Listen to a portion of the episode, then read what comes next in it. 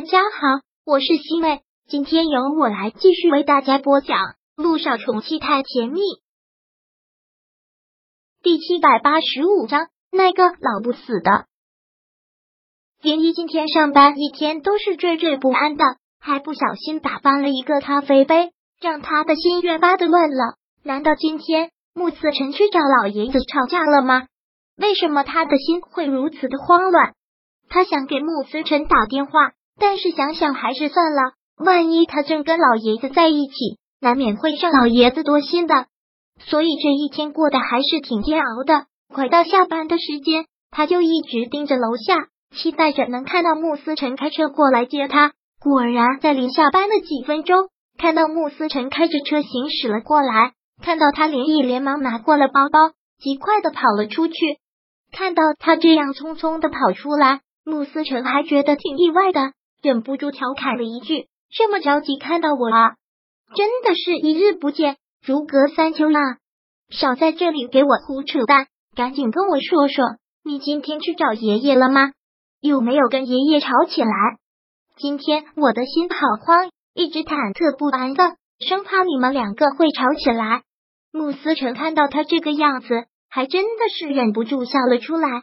看到他笑，连衣给了他一拳。很是严肃的说道：“我是很认真的在问你话，你笑什么笑？好，好，好，我不笑，你就彻底的把心放到肚子里吧。我不会跟爷爷吵架的，我也和爷爷说清楚了，我是绝对不会让你去做什么亲子鉴定的，你放心好了。你真的跟爷爷这么说的啊？那还有假？就是这么说的，原话就是这样。那最后爷爷是怎么说的？”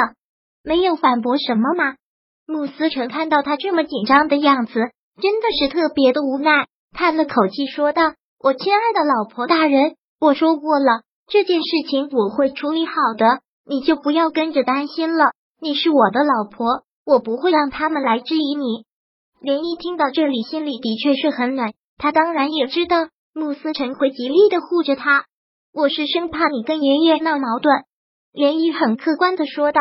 其实爷爷就是受人挑拨，要是他自己的话，他不会想这么多的。我当然知道，对此我也要代替爷爷跟你道声歉。老爷子上了年纪，真的是老糊涂了，说的一些话，如果伤到了你，你不用放心上。爷爷是长辈，又那么大年纪了，我怎么可能会生爷爷的气？不会的，放心吧。慕思成听到这话，很是欣慰的笑了笑。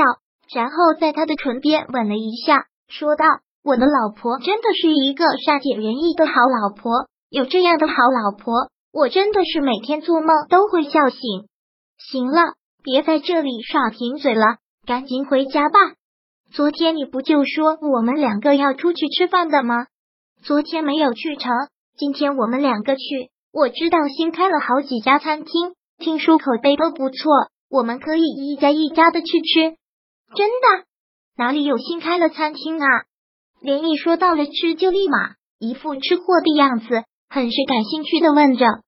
然后两个人就开始讨论哪里有新餐厅啊，口碑如何等等。连毅也真是觉得还挺意外的。之后的一个多月，老爷子还有木南风都没有找过他们，想来是被穆思辰给说通了。老爷子已经不管他们那些事了。但事实证明，连毅还是太天真。想法太单纯了。这天还是跟往常一样，穆思辰去接连一下班，两个人有说有笑的回到了穆家别墅。但是，一到大厅便看到了一群人，真的是一群人，站着的是一群穿着白大褂的人，坐在沙发上的便是老爷子穆南风和舒可远。看到这个架势，两个人都有些懵，这是要干什么？爷爷，这是要干什么？穆思辰看到这里。就有一种很不祥的预兆。思辰，爷爷知道你时时刻刻都护着你老婆，但是爷爷不能眼看着你吃亏，所以今天我都已经安排好了，就在这里做亲子鉴定。做亲子鉴定，穆思辰听到这个还真的是犹如遭受了一记霹雳。这是谁想出来的？思辰，爷爷这次为了你可真的是大费周折，你知道吗？恨不得把整个医院都要搬过来，仪器医生都已经就位了。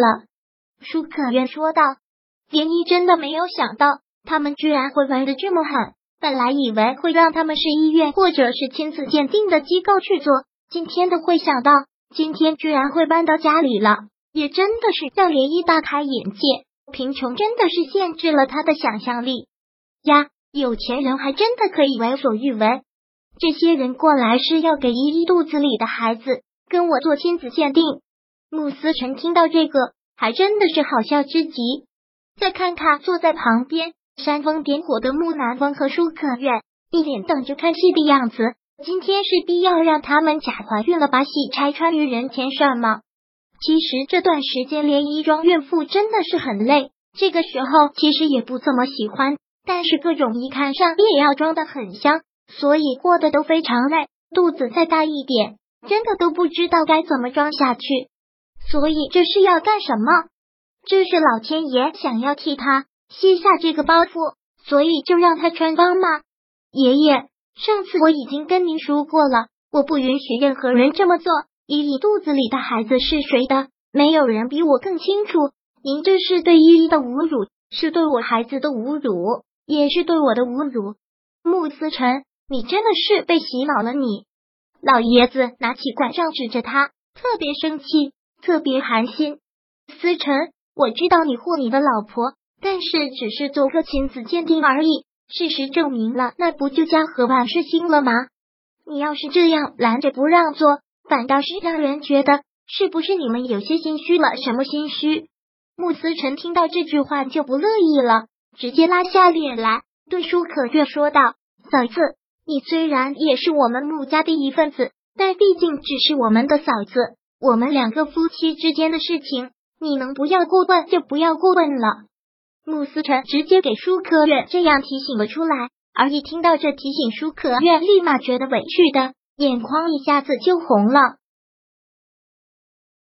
第七百八十五章播讲完毕。想阅读电子书，请在微信搜索公众号“常会阅读”，回复数字四获取全文。